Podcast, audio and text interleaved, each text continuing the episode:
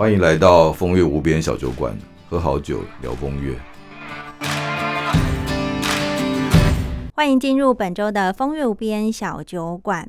上个星期呢，我们提到了海明威这一位非常有名的小说家，他真的好喜欢喝葡萄酒哦，然后也为了葡萄酒讲了很多经典的名言，到现在我们都还是广为流传哦。对，海明威还讲了一句非常关键的名言，跟女人有关系，就不是他讲了什么？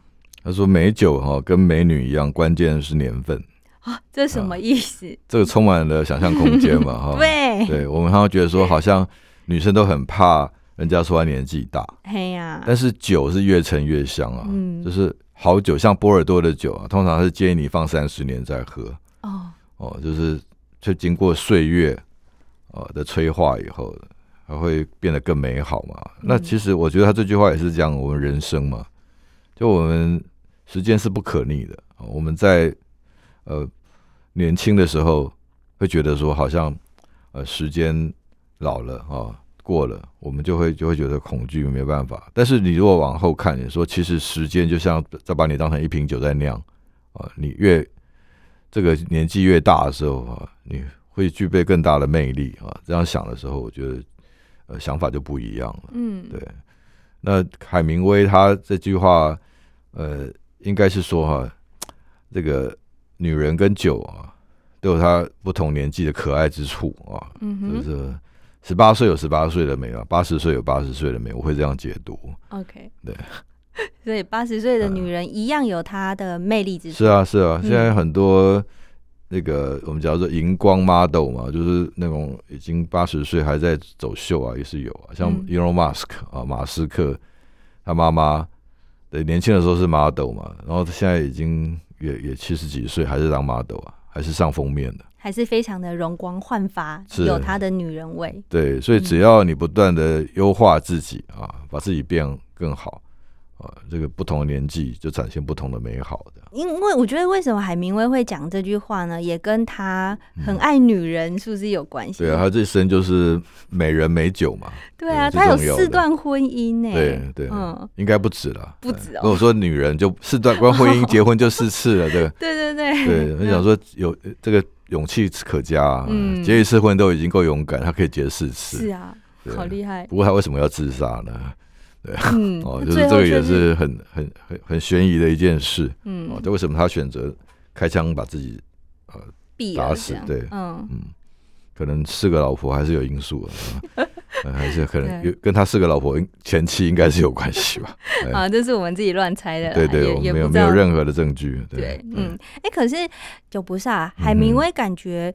很爱喝葡萄酒，然后我在看资料的时候也发现他也很爱 whisky 威士忌。那为什么今天我们想要谈的主题是叫做气泡酒啊？嗯嗯，呃，应该想要谈的概念就是说一种创新的思维，因为我我觉得说是人呃我们在谈酒，其实也应该多谈一些酒以外的啊，跟生活跟我们的工作有相关。嗯，因为我觉得海明威喝 whisky 这件事情，这个好像。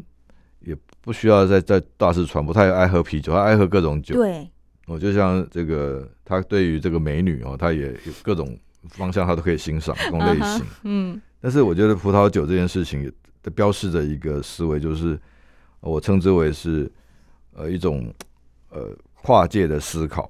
哦就说你像有一个很有名的管理学家叫野中裕次郎，哦，他谈。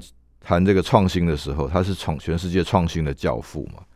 哦，他他认为说，其实所有的创新呢，就是应该是从两两种知识交融出来，一种叫外显知识，就我们现在读书啊，我们看资料哈，知识是用这些可呈现的方式记载的，好，这叫外显知识。嗯，那另一种知识叫内隐知识，叫做只可意会不可言说了。嗯，啊，这个就是东方知识的特别。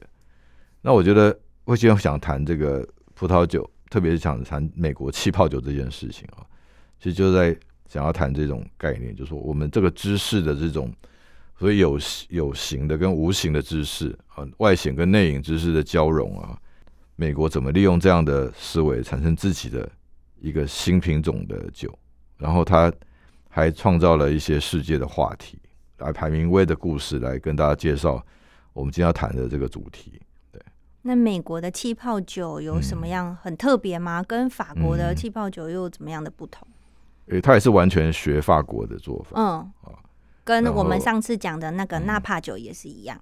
对，葡萄酒的源头就是法国，它完全学法国的酒，所以美国在酿气泡酒的时候，就是想要酿出跟香槟区的酒一样好的香槟酒。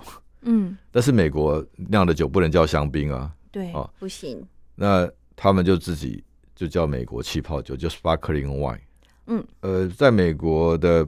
白宫里面啊，它有一个历史故事，就是当年呃，美国跟中国建交的时候，他把这个这些酒啊，这这个气泡酒带去跟邓小平喝，啊，不是周恩来，对不起，啊，那时候跟就是建交的时候，两个对口嘛，一个一个是毛泽东，嗯，啊，毛主席，啊，一个是尼克森，啊，但事实上在进行这个。两国建交的各种工作的时候是周恩来、周恩来跟基辛吉。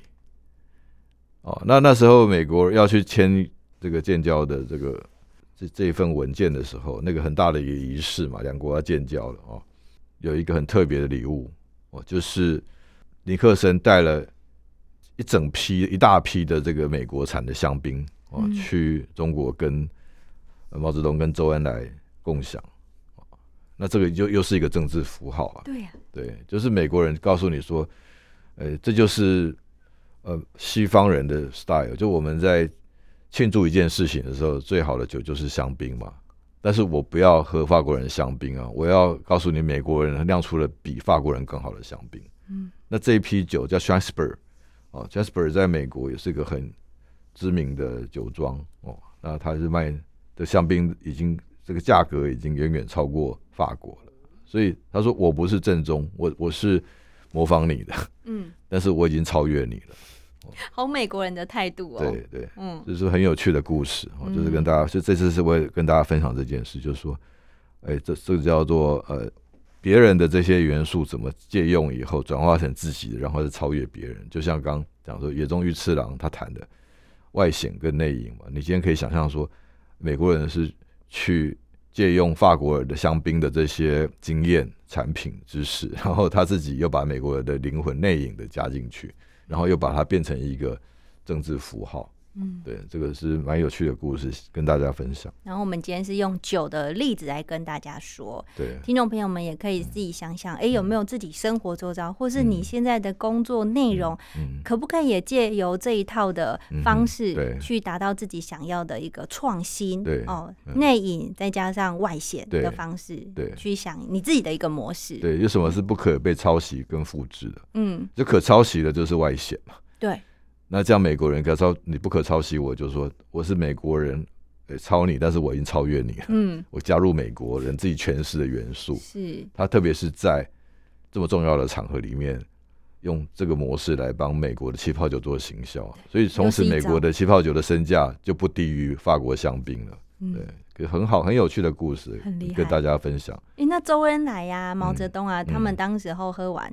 后来有报道说，他们的他们是很喜欢的吗？他们的反应是什么？好，目前得到的讯息是，嗯，周恩来因为留发的，所以没问题，他可以 appreciate。但是对于毛泽东来说，他可能认为什么酒都一样吧，哦，喝不出那个白干更好。对对对，没有看过这个论述，但是，嗯，周恩来和邓小平都是留法的，嗯，所以他们他们在在这个喝西洋酒这个部分。应该不是问题，很接受的。对，但是也没有任何文件发表他们对这些酒的看法。对呀，好好奇哦。对，就中国的政治人物，就是在华人世界吧，我们就比较不谈这一块。嗯，但是在呃，特别是美国，他们把酒当成一个人文素养，哦，就是你你什么样的人喝什么样的酒嘛，你自己的酒单就是你的品味，你的美学。